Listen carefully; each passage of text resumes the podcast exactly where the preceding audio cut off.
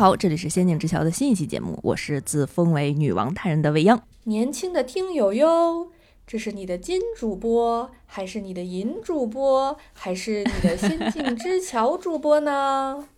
大家好，我是河神踩小羊。今天两位心力交瘁的老母亲，在纷纷把儿子送走和儿子哄睡之后呢，在一个月黑风高、伸手不见五指的黑夜，来给大家介绍十万个冷笑话，画画画画画。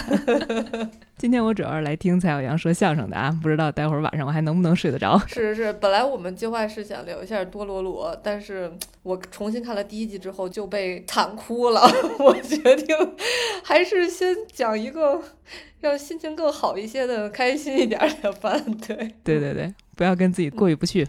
其实《十万个冷笑话》其实时间也很久了，它应该是二零一二年上的一部国漫。嗯呃，《十万个冷笑话》呢是一部连载于有妖气原创漫画梦工厂的一个国漫，然后最后呢是在这个原作者韩武和这个有妖气原创漫画梦工厂的努力下呢，最后被翻拍成了动画。这个动画里面有国内非常知名的这个声优，比如说。呃，山新还有宝木中阳，然后还有后来就是万万没想到火了的那个白客和小爱，嗯，都参与了配音工作。嗯，这一系列漫画呢是由这个吐槽短片组成的，语言也非常符合当时就是网友们的喜爱，就是而且被大家誉为这个中国版的日和，有一点点这个风格。嗯，对，因为我只看过大荧幕上的那个电影。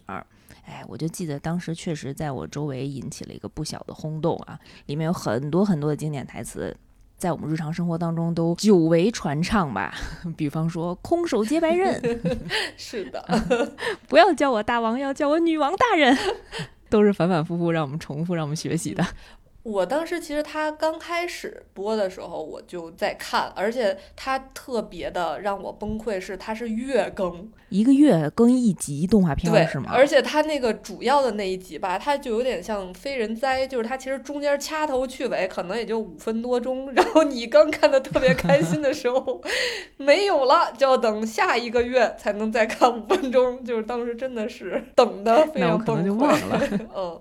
那是什么能让你坚持一月更的频率，然后还一直追下去的呢？因为我觉得他的故事还真的非常好笑，而且他把一个片，比如说哪吒片这个故事，他插成好几段播，就有点像听说书，听到关键时刻，哎，一拍说，请听下回分解，就勾着你想要再等着再去看他新的更新的内容。嗯。因为看电影的时候，我们发现其实它的内容还是分段式的，啊，我就不知道这个电影跟咱们动画这个番剧在剧情上有连贯性吗？还是说是一个独立的内容？呃，其实电影是一个独立的故事，但是里面的人物呢，其实都是在月更的这个番里面出现过的，就是它每一个什么哪吒片啊、福禄片啊之类的，什么世界末日片里面这些人都是有的，就是如果你看过。这些之后再去看大电影，你可能会觉得更亲切一点儿，或者是有你喜爱的人物出现，你会特别开心。但是如果你没有看过，再单独去看大电影，其实也没有什么影响。嗯，毕竟都是大家熟知的人物嘛。嗯啊，只不过长的样子不太一样了。嗯 啊，那既然它是这种单元剧的形式啊，你有没有最喜欢的篇章？呃，有的就是刚才我频频提起的这个哪吒篇，其实我是非常喜欢的，而且它 是一开始就非常抓人的，它是这个第一季的第一个故事，嗯，就是这个哪吒篇，嗯，就那个金刚芭比，对对对对。这是我第一次看，我控制不住自己。对对对，我在准备这期节目的时候，我还跟魏央说：“再给我一些时间，我得回自己练练配音。”因为里面有很多的人物都非常的那个台词特别逗，然后你必须用他的那个语气说出来，嗯，就非常好笑。嗯嗯，这个十万个冷笑话是我第一次看这种剧里边就自带吐槽的。所以我第一次看就会觉得很新鲜，就是嗯，用二泉的话说就是官方吐槽最为致命。是的，嗯，哪吒篇啊，一开始还是我们熟悉的那个故事啊，就是陈塘关的这个李靖，哎，他的妻子怀胎三年六个月，终于生了，然后夫人生了一个什么呢？生了一个球，然后这时候李靖还非常开心的推开门说：“哎呀，夫人，咱们生的是男球还是女球啊？” 说完这句话，他才反应过来说。为什么会生一个球啊？就拔出剑来，要把这个球砍掉。然后这时候他的夫人就说了：“哎呀，说老爷手下留情，说这这个不是咱们的孩子，说这个是我怀胎三年六个月，太无聊了，每天挖鼻屎凑成的一个球。我想起来了。啊，然后李靖刚松了一口气，说：“哎，太好了，太好了！说那我们的孩儿在哪儿呢？”就听见一个非常粗犷的声音说：“父亲，孩儿在这里呀！”然后他一回头，发现一个巨型的，就是全身都是肌肉的，身高恨不得一米九的，然后梳着两个小抓阄的男子 坐在旁边的椅子上。你这还双压了。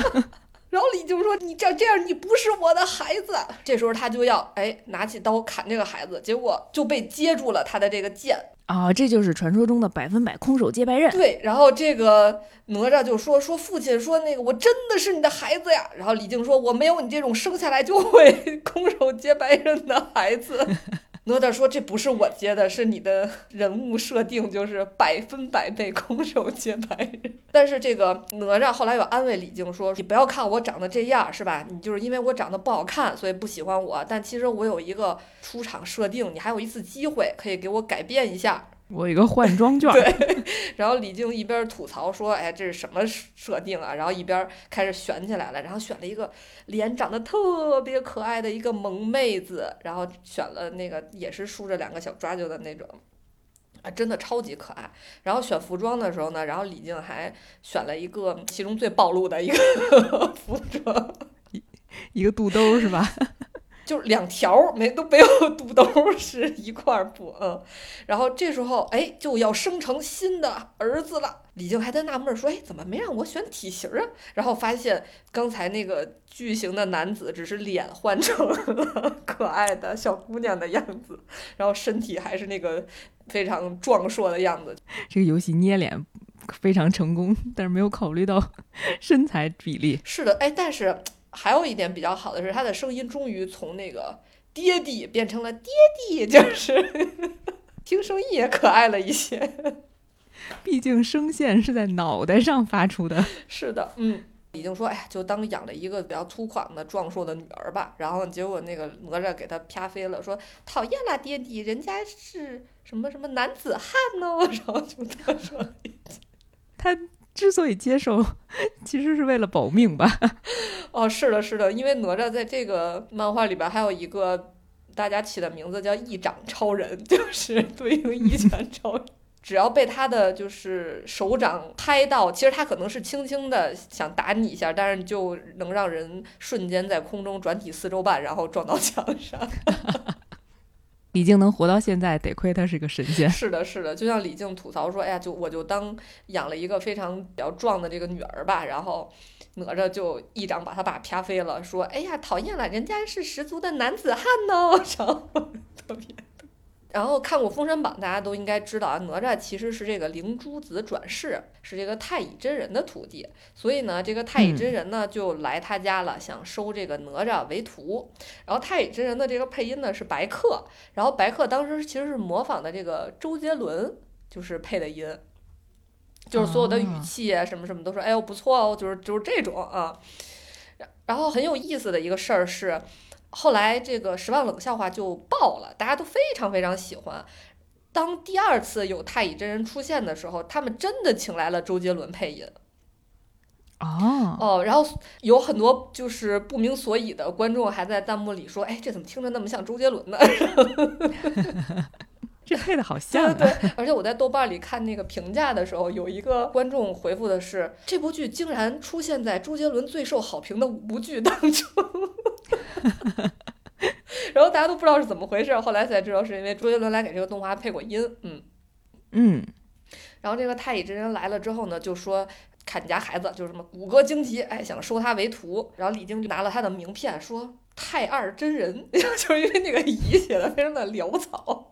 然后听说太乙真人要收他家孩子为徒之后，他非常的开心，然后还请求太乙真人给。这个自己的三儿子取一个名字，太乙真人的最大的弱点是什么呢？就是他不会给人起名字。然后他就当时非常的崩溃，说：“哎呀，起名字什么的，真是哎呀，最讨厌了，最烦了。叫什么呢？他们家老大叫金吒，李金吒；老二叫李木吒，老三就叫李狗蛋吧。”然后 然后李靖愣了一下，说啊，叫李哪吒嘛啊，谢谢你给我们儿子起了一个这么好的名字。就是这个名字的流派，就是比如说啊，他父母对他有很高的期望，就比如说我的父母希望我以后能够一枝独秀，于是给我起名叫。李一枝 就是这种感觉，就完全没有体现出他想要表达的那个意思。嗯，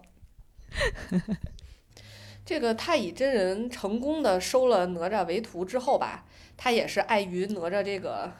一掌超人的威力，然后迅速的就跑掉了，也没把哪吒带走。然后哪吒也就是刚刚七岁嘛，一直也生活在父母身边。他很喜欢干什么呢？就是到海边去，把自己埋到沙子里，嗯，像其他的小朋友一样。结果这一天，哎，就出事儿了。所以太乙真人他就云收了个徒弟，是吧？对，就云收了个徒弟。因为 当哪吒非常开心的想扑过来抱住他的师傅的时候，师傅感觉到了他的掌风，咻的一下，一把。自己瞬移走了啊！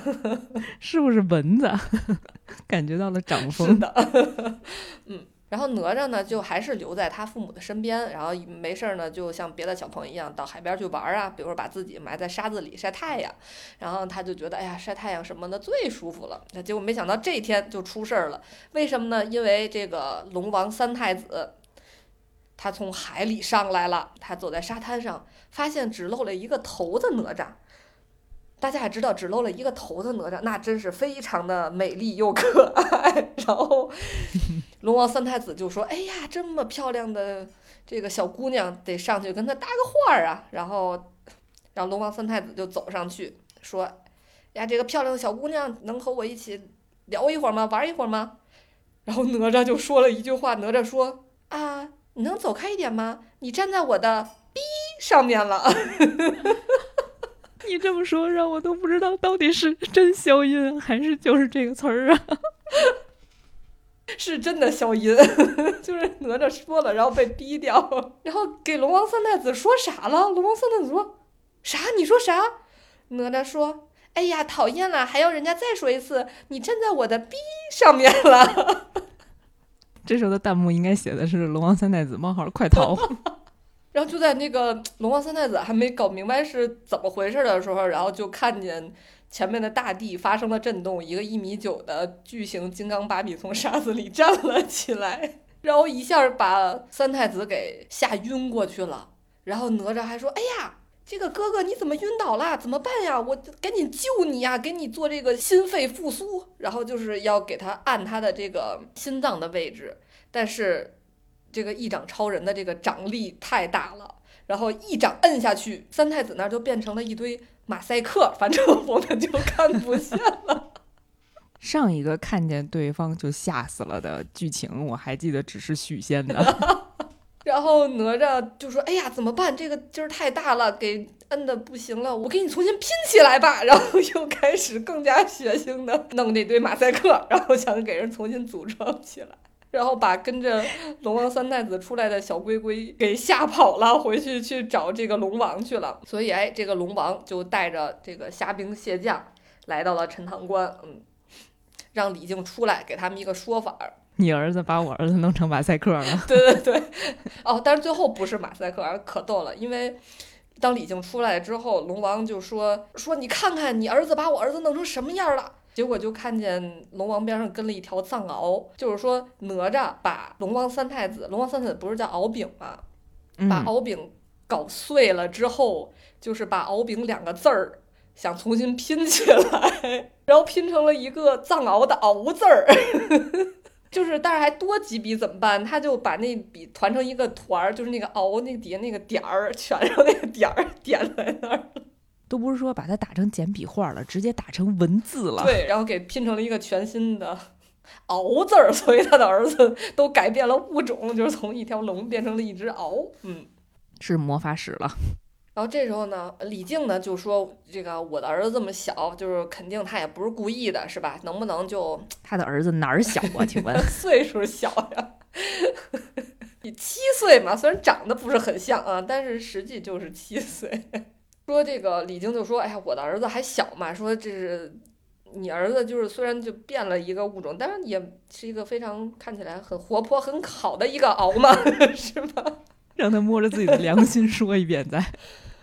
说能不能就放我们一马？然后龙王说绝对不行。然后这时候那边的这个一个就是一个蟹将就出现了，要来收拾这个哪吒，然后被一掌超人拍去了 M 七八星云。李靖说：“我让你们收手，其实也是为了你们好，是吧？”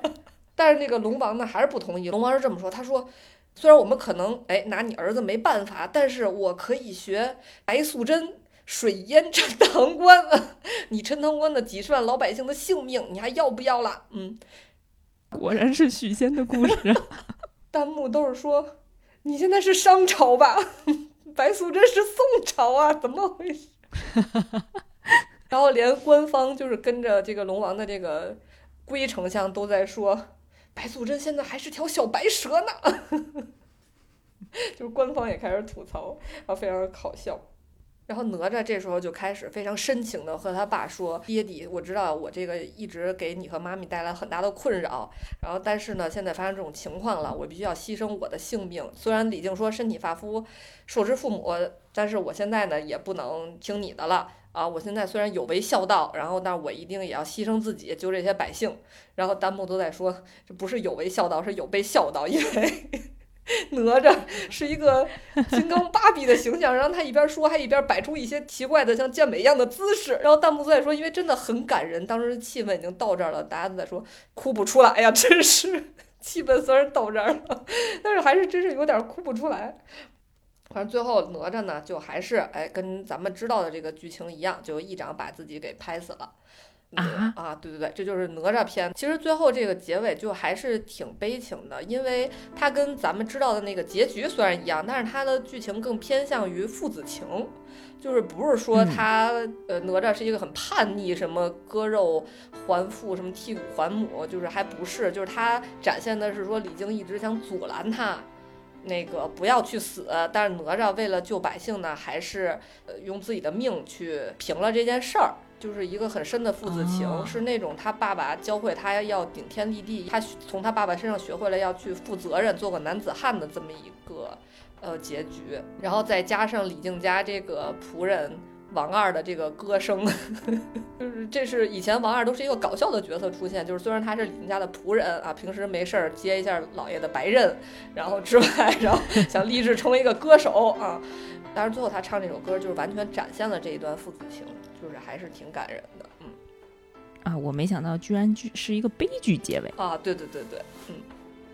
但是后来的，我记得大电影里面其实他们也有出现，因为哪吒后来也复活了嘛，还是跟着这个传统故事的剧情走嘛，嗯，就是其实就还好，嗯嗯。对，大电影还是比较合家欢的啊。最后这个悲剧内容还是没有展现，嗯。然后说完这个哪吒篇，其实在这里我。还有一个非常喜欢的故事，就是这个葫芦篇。它其实是一个谐音，它说的是葫芦，就是咱们都知道的这个七个葫芦娃的故事。不过它的展现的形式有一点不一样，就还挺有意思的。我可以给大家说一下，这个葫芦篇的开场啊，其实和我们小时候看的那个七个葫芦娃的这个动画片非常一致。就是画风啊，也是和这个上个世纪八十年代上美出品的那些动画片的这个画风是一样的。它讲的是说，在很久很久以前，有一座葫芦山，镇压着一只千年蛇妖。有一天，一只穿山甲不小心钻破了山体，放出了蛇精。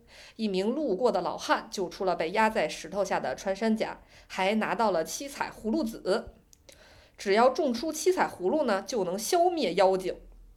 于是老汉将葫芦籽带回了家，不久之后就长出了七个颜色各异的葫芦。事情很快传到了蛇精耳中。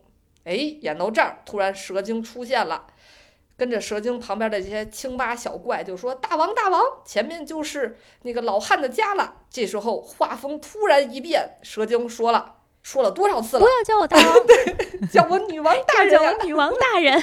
”然后这个故事就变成了这要讲的这个新的故事，嗯，我那时候特别喜欢，嗯，我刚开始看到《十万个冷笑话》这一篇的时候，超级喜欢这个女王大人，因为她表情特别丰富，就是在那个表情包还没有特别流行的时候，我当时自己从这个动画片里截了好多她的大头照，每次发朋友圈的时候都会配女王大人的图。就真的非常喜欢她。对她的喜怒哀乐都表达的非常的充分，嗯，能够代表我们很多嗯上班需要吐槽 时候的心情。这个女王大人带领着他们这些就是青蛙的这些小妖怪啊，就来到了这个老汉的房子外面，突然发现这个老汉长得有点帅呀。虽然头发已经白了，但是脸还是非常的帅。然后蛇精一下就脸红了，然后接着就老汉就被抓走了。然后老汉就喊着 “help help”，然后被蛇精抓走了。这时候啊，蛇精是劫色呀。然后这时候七个葫芦还挂在藤上，大家都在说爷爷爷爷。然后突然有一个人在喊偶鸡酱。这个时候其实我还没有意识到有什么不对。因为大家都在喊的是爷爷，这声藕鸡匠就被掩盖了。然后直到过了几天，大娃诞生了，哎，但是大娃诞生的有点着急，他的葫芦的那个壳还没裂开，所以只有大娃是一个人的身体，上面顶着一个红色的葫芦，葫芦上长着他的眼睛、鼻子、嘴。对，大娃诞生了之后说的第一句话就是：“偶豆豆们有安心西鲁，尼桑一定会将你们的偶鸡酱带回来的。”然后说撒一够，然后他就 走了。多么复杂的语系呀！然后其他的葫芦都非常担心，说：“哎呀，大哥的那个葫芦壳还没有掉，真的没有关系吗？”说：“大哥不愧是一个宅男。”说的话，这个葫芦生来就是三语教学呀。是的，嗯，说大哥不愧是个宅男啊，说的都是 这种。然后当他出现在这个蛇精的家外面的时候，他就说：“那个蛇精。”呃，哈亚库把我的偶鸡酱交出来。这日语没有一级水平，真听不懂。蛇精一直在吐槽，他说啊，葫芦妖怪呀。然后旁边的青蛙怪说，大王我们才是妖怪，好像。然后大娃根本不管蛇精说什么，然后他自己就直接说，拿拿巴西尼，我会把你们一个不剩的干掉。到底谁是反派？蛇精说。我没有说不还给你啊，你还没有让我说任何一句话，你就自己在自说自话把我们干掉了。然后大娃说好，我现在就用我的绝招变大吧。然后就看他的头的那个葫芦越变越大，越变越大，越变越大，像一座山那么大。但是他的身体没有变大，把自己压死了吗？对，然后就等于他的身体就是脖子顶着一个山一样的葫芦，然后咔的一声脖子折了。蛇精心想：“你们是来搞笑的吧？” 然后把蛇精吓死了。我觉得蛇精都得管他们要精神损失费。所以大娃就扑街了。嗯，然后在千里之外，这个二娃也诞生了。二娃就是这个千里眼。二娃不仅这个眼睛能是千里眼，他还有透视眼。他说：“当我把千里眼和透视眼一起使用的时候，其实他就能不仅看到这个蛇精的洞府，还能就是穿越过去看到洞府里面的情景。之后他就看到了各种各样的洞府的场景，然后看到了蛇精，然后就是把蛇精的衣服砍没了。行了，后面不能播了。对，然后他就。”开始流鼻血之后，就死于失血过多，然后二娃也扑街了。我们女王大人果然很费葫芦呢。然后这时候三娃也诞生了，三娃是这个刀枪不入，三娃非常的厉害，然后拿着一个匕首直接就给掰弯了，然后跟他们说说你们这些妖怪，我就让你们先多少招，然后你们再我再反击啊，我就是刀枪不入，不管你们。就是打我哪儿我都不怕，但是万万没有想到，三娃他是一个有志青年。啊，他有一些被一下戳中了菊花，然后 他就死掉，死于千年杀，懂也扑街了，嗯。然后当四娃和五娃这个诞生的时候呢，正好赶上这一天，蛇精哎也带着人出来了。为什么呢？因为他听说太上老君的炼丹炉掉到了凡间，如果谁捡到这个炼丹炉，就能炼这个长生不老的丹药。所以呢，蛇精就带着他的这些小弟们出去找这个炼丹炉。这个炼丹炉找到了之后是什么呢？是一个电饭煲。然后蛇精拿起这电饭煲说：“哎呀，我回家打开之后，会不会有一个短笛大魔王跑出来？” 元素过多。对对对，因为我也是一个龙珠的忠实爱好者，所以我当时就笑的都不行了。因为龙珠的大 boss 就是被封印在一个电饭煲里面，嗯。嗯，这个蛇精找炼丹炉的时候呢，四娃和五娃其实已经看到了他，然后他们两个人就说：“哎呀，这不就是抓走我们哥哥们的蛇精嘛？说我们俩就是今天一定要就是给他点颜色看看。”然后四娃是这个水娃，五娃是这个火娃，说我们这个能力都非常的厉害。然后四娃说我的熊熊烈焰，然后五娃说加上我的滚滚波浪。之后，然后你以为他们只要发一个大招的时候，就变成了水蒸气。就他俩是挺厉害的，但他俩这个招没有办法结合在一起，也是。那那就别组 CP 了。对，但是他俩 本不要老一块儿出场。刚开始还非常相亲相爱，说什么哎呀，亲爱的弟弟，然后我敬爱的哥哥，然后两个人发现这个招儿相克，然后都变成了水蒸气之后，两个人就说。哎，你能不能不要影响我呀？说我这个招儿，你看你都给我弄成什么样了？最后俩人就打了一架，双双扑街，然后所以也不行了。所以能理解，毕竟自古红蓝是一家，他们俩确实分不开。所以蛇精就在找炼丹炉的路上，又非常顺利的捡到了上次喷鼻血而死的二娃和这次打架扑街的四娃和五娃。嗯，这就是一送的过程。是的。然后画面再一转，其实刚开始我都没有意识到他在演什么，就是镜头蹭蹭蹭的转，一会儿转这儿，一会儿转那儿，一会儿转那儿，然后当的一声结束了。后来我才意识到那是六娃。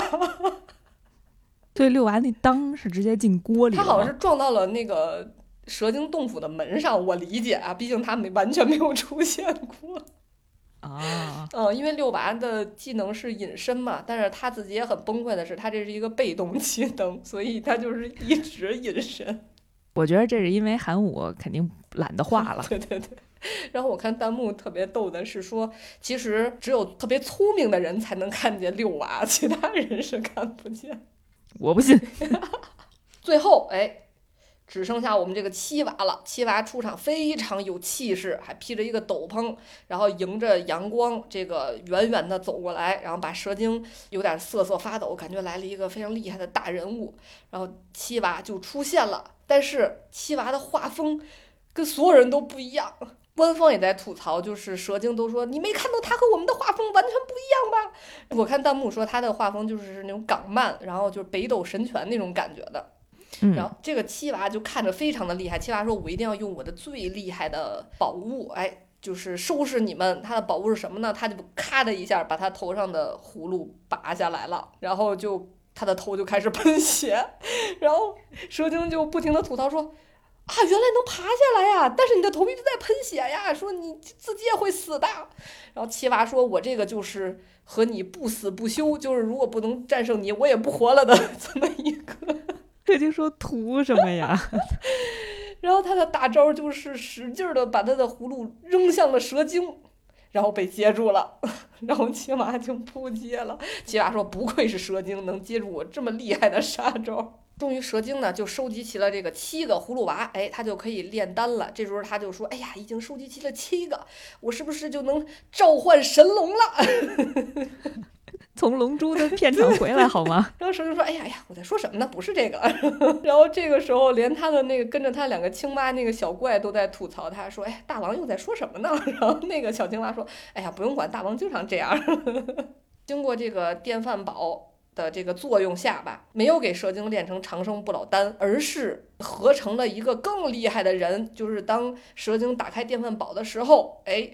出现了，我觉得是这个《十万个冷笑话》里战斗力最强的一个角色，就是福禄小金刚，长得特别帅，一头金发，感觉还是那种少女漫画里那种男主角的那种 出场的感觉，不灵不灵的。对，然后他对着蛇精说：“觉悟吧，蛇精。”弹幕都在说，他说的是不是结婚吧，蛇精？我们的女王大人一下就沦陷了。就和他，然后瞬间就可以把爷爷放走了，对不对？然后直接当场就结婚了，就和福禄小金刚生活在了一起。然后他们俩当场就有一场这个身心的共振啊，具体的我就不能再说了。反正福禄小金刚一直就在说什么大娃的能力，二娃的能力，然后蛇精一直都在说啊，好开心，反正就是这样。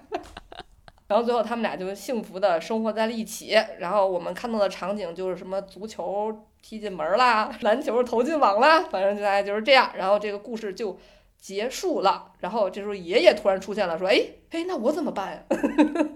所以把爷爷忘了，对吗？完全忘记了爷爷。嗯，这就是这个福禄篇的故事，就我还非常喜欢。就我觉得我觉得脑洞特别大，就是和原来知道的这个故事感觉完全不是同一个故事。我听完福禄篇的唯一感想就是，凭什么哪吒就死了？福禄篇就是他们俩是幸福的生活在一起的呢？为什么福禄篇就不能按照原作 把蛇精打死？金刚葫芦娃明明还是有跟小胡挺在一段嘛，还有一对虐恋。对对对，但你刚才说那个为什么那个福禄篇是在一起了？我还在想哪吒能跟谁在一起呢？说他没有，因为那个哪吒篇里的那个龙王是个御姐，嗯，哦，我还说龙王也不是不太可能 感觉。所以这部番之所以叫《十万个冷笑话》，是不是说它其实有很多很多这种单元剧，然后都是借用我们非常熟悉的神话故事的这些人物，然后去套到一个呃，比方说像女王大人喜欢龙珠，然后像哪吒是金刚芭比这样的一个非常有网感的这种设定里面。啊，是的，其实它有的是基于咱们知道的人物，比如说他把这个白雪公主和匹诺曹安排在。一个剧情里面，然后也有他单独设计的，比如说这个呃世界末日篇的时候是一个原创的故事，然后那里有一个我觉得是是一个特别逗，并且我想拥有的一个神设计，就是当世界末日的时候，中有一个男主，他其实是一个特别平凡的人类，然后但是呢，他被吐槽星人。这个找到之后，就赋予了他这个吐槽的力量。这个吐槽力量是，对，是什么呢？就是他的头上，就是头上有一个这个呆毛。然后这个能力是什么呢？就是当你开始吐槽的时候，你这个呆毛就可以收集你吐槽产生的这个能量。然后当这个能量，就是这个剧里的话说，就是你的呆毛就会嘣儿起。然后，当你这个呆毛嘣儿起了之后呢，这个吐槽星呢就可以让你把这个能量具象化，就是你聚集了这个能量，然后你想象一个什么东西，比如说想象一个武器，或想一个什么，然后这个能量就可以化作这个东西。嗯，哦，我觉得还挺神奇的。当你把这个你的能量化成一个东西之后，它有一个冷却的时间，比如好像是我记得好像是十秒还是多长时间之后，你接着吐槽还可以继续聚集能量啊。而且会随着你就是使用它之后，你能聚集的能量越来越多，所以我觉得特别神奇。就是只要你不停的吐槽别人，就可以 有能量，我觉得还挺逗。嗯嗯，这个是我非常想要拥有的一个神技能。嗯，因为你日常特别热爱吐槽，对吗？啊，对。但是我一直作为一个社恐，我都是心里默默的吐槽，或者在微信上疯狂的敲键盘吐槽。但是这个有这个技能之后，我可能会大声的吐槽。聚集我的能量，所以聚集这个能量可以哦具现化成武器，然后再去攻击或者防防御，对对对，还可以具象化。里面有一个特别神奇的是，就是当那个吐槽星人让这个男主去具象化他的武器的时候，他直接把拿着武器的人一块儿具象 化出来了，就是过于具象化了，嗯。所以我认为他就是想啥都行，嗯嗯。就是还挺神奇的，嗯，还有一个我觉得这个动漫里特别逗的一个设定是，这个作者自己画了一个作者的一天，然后作者刚开始醒来的时候呢，就是是一个很美丽的一个女孩子，然后早上起来洗脸呀、化妆呀、穿丝袜呀、换新衣服呀、打扮自己，非常的精致，收拾的特别好，然后要去上班，然后走到门口之后，还没有出门之前，拿出了一把剑，对着自己的额头哐插了进去。然后他就变身成了一个糙汉子，就出门去工作了。图什么？我想问问，图什么？我觉得这可能是，就虽然弹幕里都在说妆都白化了，前面不知道为什么要打扮的那么好。我觉得这是不是一种预感到以后的工作就是一种把女生当男生用？哦，的这种把男生当 啥用？什么用？那也不用自断筋骨吧？我觉得这可能是基于他自己以前创作的，呃，一个日常吧。比如他会出门工作，然后吃饭工作吃饭就是一个社畜，然后加班到十一点，然后回家之后，然后又对着电脑，然后开始画画了，就创作，从十二点创作到夜里三点，然后终于睡觉，然后睡觉之前有一个给自己解封的动作，然后就去睡觉了。啊，又变成美少女了。哎呦，这个特别像我最近刚看的一个段子，就是说日常生活当中，然后大家的状态都是哈库纳马塔塔，然后一上班大家的状态就是阿瓦达索命。哦，是的，是的，因为我去年换了一个新的工作嘛，就没有那么加班了啊。但我最近有一个项目让我周末加了两天班儿之后，我整个人的感觉就是，我觉得人生都没有了意义，觉得这个世界生无可恋。我觉得就是那个有一种头上插着那把刀的 这个感觉。你还是赶紧重新再看看石冷吧，恢复一下自己的元气。对对对对。你肯定因为这两天没有疯狂的吐槽，所以你已经没有能量了。啊，是的。哎，也不是，其实这两天我在疯狂的吐槽客户，跟所有人疯狂的吐槽客户。嗯，但是可能在微信里没有用，必须当面儿。那天我说我要去见客户了，然后大家都在群里鼓励我说，就当面就说他，怼他。然后。刚才你说到最想要的这个人物的设定是那个吐槽星人的呆毛啊，那你在这部作品当中最喜欢的人物是谁呀？其实我刚开始最喜欢的是女王大人，因为我毕竟用人家的表情包就很久嘛，嗯，然后但是 就石冷出了第二季之后，有了一个新的人物，就是我还挺喜欢他的，就是这个河神，就是我在刚才自我介绍的时候，嗯，说的这个人，他是从这个动画里的一个小配角。然后变成了这个动画大电影的一个主角啊！我觉得可能就是因为有很多人和我一样，就非常的喜欢他。然后他刚开始出现的时候，其实就是咱们知道的那个神话故事啊，就是有一个农夫，然后他走到河边儿，不小心他的斧头掉到了河里，这时候就出现了一个河神。和珅就跟他说：“年轻的农夫哟，这是你掉的金斧头，还是你掉的银斧头，还是这个普通的铜斧头呢？”刚开始就是咱们知道的故事里啊，肯定是这个农夫说：“这个最破的这个斧头是我的，是吧？”然后和珅说：“就是为了奖励你的诚实，所以就把这个都送给他了。”但是这个动画里画的是说，农夫说：“啊。”金斧头和、银斧头都是我掉的，然后和珅说：“嗯，跟我这脚本对不上呀，这台词不是这么说的呀。”但是他还不知道怎么办，然后但是人家说都是人家的，所以他只好把这个金斧头和银斧头都 送给了人家。这个和珅这么没有原则呢？对。然后后来是这个村里的农夫们都听说了这个事儿，然后大家就结伴一块儿把斧头往这个河里扔，从白天等到了晚上，没有和珅上来，大家都说：“哎呀。”果然是骗人的，哪有河神就走了。然后这时候镜头转到河下，发现河神已经被 三把斧子 砍死了，因为同时掉的斧子太多了，他有点没躲开，嗯，就挂了。嗯，他应该立个牌子，写着禁止乱扔垃圾。对。然后随着这个动画慢慢的就是推进剧情，然后河里掉的东西就越来越奇怪。比如说超人飞过去的时候会把内裤掉进去，然后河神就出来说：“年轻的超人哟，这是你掉的金内裤，还是你的银内裤，还是你破了洞的红内裤呢？” 然后大是这样，然后后来就变成了咱们知道那个杰克和豌豆那个故事，就是杰克有一个豌豆，然后长出一个特别长的藤，直冲直通天上那个，然后他不小心把豌豆。掉进去了，然后河神刚要出来说年轻的，然后一个巨大的藤就把他推到了天上，然后推到了天上之后，河神四处看，发现有人在说话，这个人是谁呢？就是上帝，上帝的胸口还写着尬”的 然后他就是上帝正在四处呼喊人，然后河神就飘过去了，说年轻的上帝哟，这是你掉的金斧头还是你掉的银斧头？上帝说这人是谁呀？说你好像不是我们这儿的呀。你你是一外国的神吧？你是怎么上我们这儿来的呀？你你有护照吗？然后河神说：“你说的是这本金护照呢，还是这本银护照呢？” 然后上帝就疯了，然后最后河神还是被遣送回国。嗯，然后到最后，这个河神到这个大电影里边之后，他在河里待着的时候遇到了谁呢？遇到了电影的女主角是这个雅典娜，就是那个西方的那个神。嗯。这个雅典娜呢，有一个非常重要的宝物叫星图。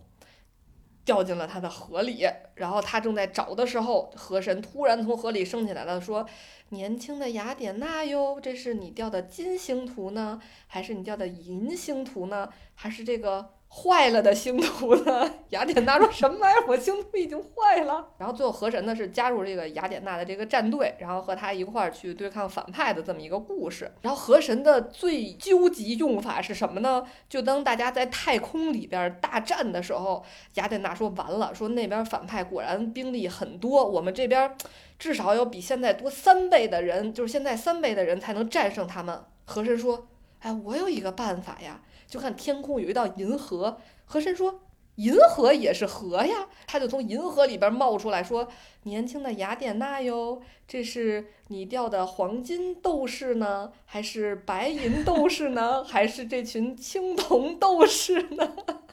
兵力就变成了三倍，因为河里就能变出来。我后来特别喜欢他，是因为我觉得他这种聊天方式特别好。就是日常也非常适用，就比如说他在那个大电影里面和他的上司这个女娲大人打电话的时候，他都说的是说，哎呀，女娲大人，我这里有一个好消息和一个坏消息和一个不好不坏的消息，你想先听哪个呢？然后女娲说，我一个都不想听。河神说，哎呀。你这么诚实，那我就都告诉你吧。然后你妈最后就被他逼得崩溃了，就直接挂了电话。和珅说：“哎呀，还有很重要的消息没有告诉他，我再给他发吧。我是用 QQ 呢，还是用微信呢？” 我特别喜欢他的性格，而我觉得有时候个纠结的这个感觉和我很像。嗯，哎，下次你试试，你也这么样对待你的老板。我觉得《十万个冷笑话》真的是我很早就是国漫能够让我非常喜欢的一个作品啊！我当时喜欢到什么程度呢？就是他其实就是追完月更之后，他有这个大电影的计划，他好像还就是做过众筹，我还投了钱，虽然不是很多，但是其实就是粉丝们嘛，然后就期待能在大荧幕上看到他们的故事啊。对，我觉着石冷的大电影上映之后呢，确实也取得了非常不错的反响。怎么说呢？对于国漫的提振也是有非常良性的效果的啊。自此之后呢，比如说像《魁拔》，还有像很多国漫的电影，我们都能在大荧幕上看到了。嗯，而且《十万个冷笑话》当年的票房其实还真是挺不错的，嗯。所以他后来又出了第二部大电影，嗯，而且第二部大电影的评分我看还比第一部还要高很多，就是我觉得他们也是在进步的，因为第一部其实出来之后网上说故事是就有点散呀或者什么的，但是第二部的话就感觉更完整了一些，嗯。嗯，但是这种吐槽向的，尤其是这种呃深宅 才能感兴趣的内容，把它搬到大荧幕上，其实是前所未有的，呃，也算是当时的一个突破。啊，而且给我们留下了非常非常多精彩的人物的形象，还有台词的内容。嗯，呃，是的。后来我准备这个节目的时候，还问我老公说：“那个十万个冷笑话，你还记得吗？”他跟我说：“啊，我就记得自挂东南枝，什么都自挂东南枝。”我觉得就是还挺魔性的这个，嗯嗯。但是比较遗憾的是，好像就是出了第二部大电影之后，这个系列的作品就没有再更新内容了。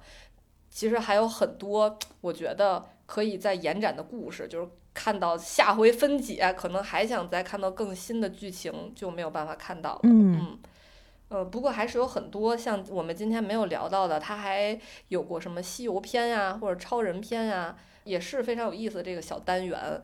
嗯，大家可以再去看一下。嗯，嗯。如果大家还记得《石冷》里面有哪些经典的台词，还非常有印象啊，欢迎在评论区里面一起跟我们互动吐槽。如果你喜欢我们的节目呢，千万记得一定要点订阅、收藏，并给我们一个满分好评。嗯，也多多跟我们留言互动啊。